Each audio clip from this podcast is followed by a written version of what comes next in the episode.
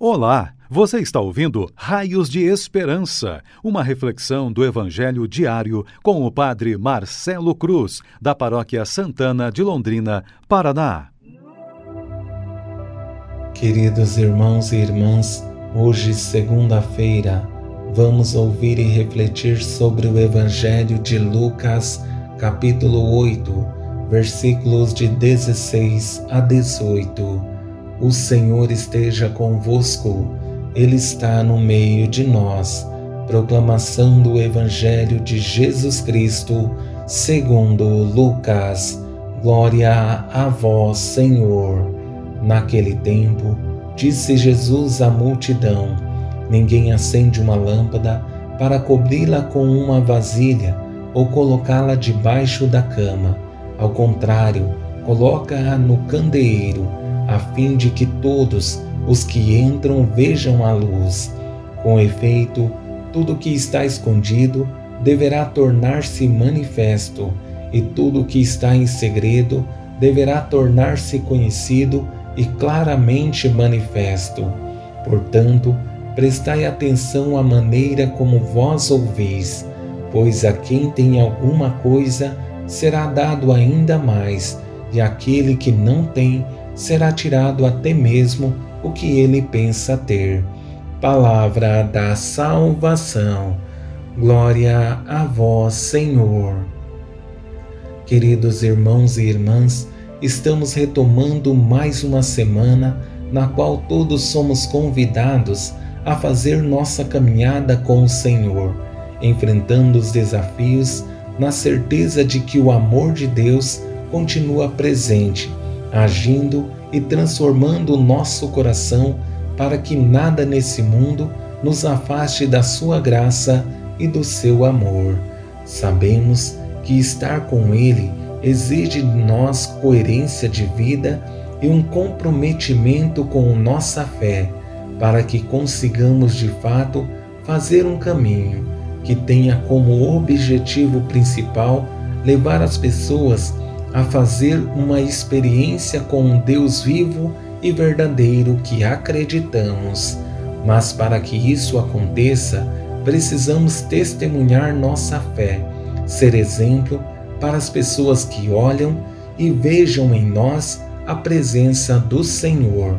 Ao confrontar nossa vida com o Evangelho que ouvimos, percebemos que os exemplos usados por Jesus é para que comparemos com nossas vidas e percebamos as mudanças que precisam acontecer.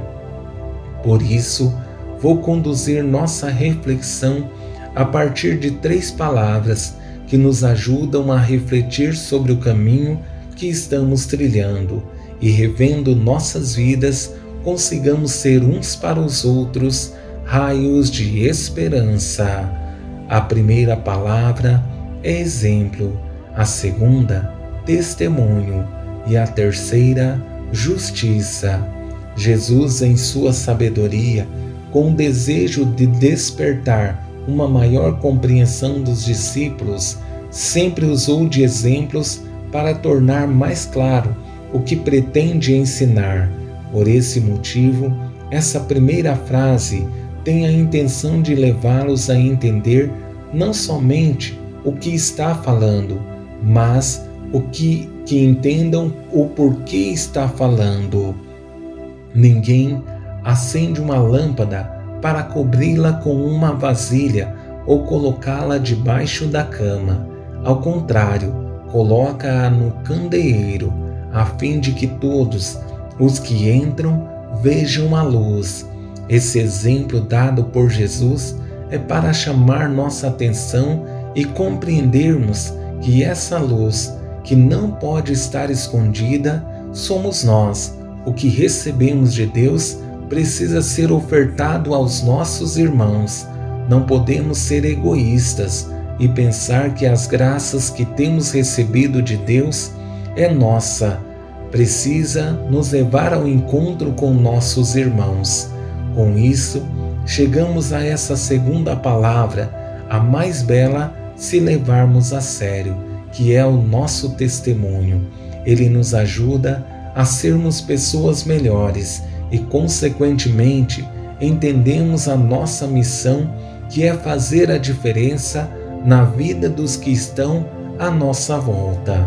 Com efeito, tudo o que está escondido deverá tornar-se manifesto, e tudo o que está em segredo deverá tornar-se conhecido e claramente manifesto.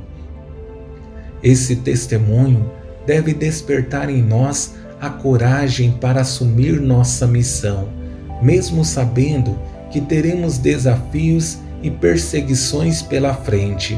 Mas se entendemos que quem está ao nosso lado é maior que aqueles que nos perseguem, conseguiremos colocar em prática a vontade de Deus.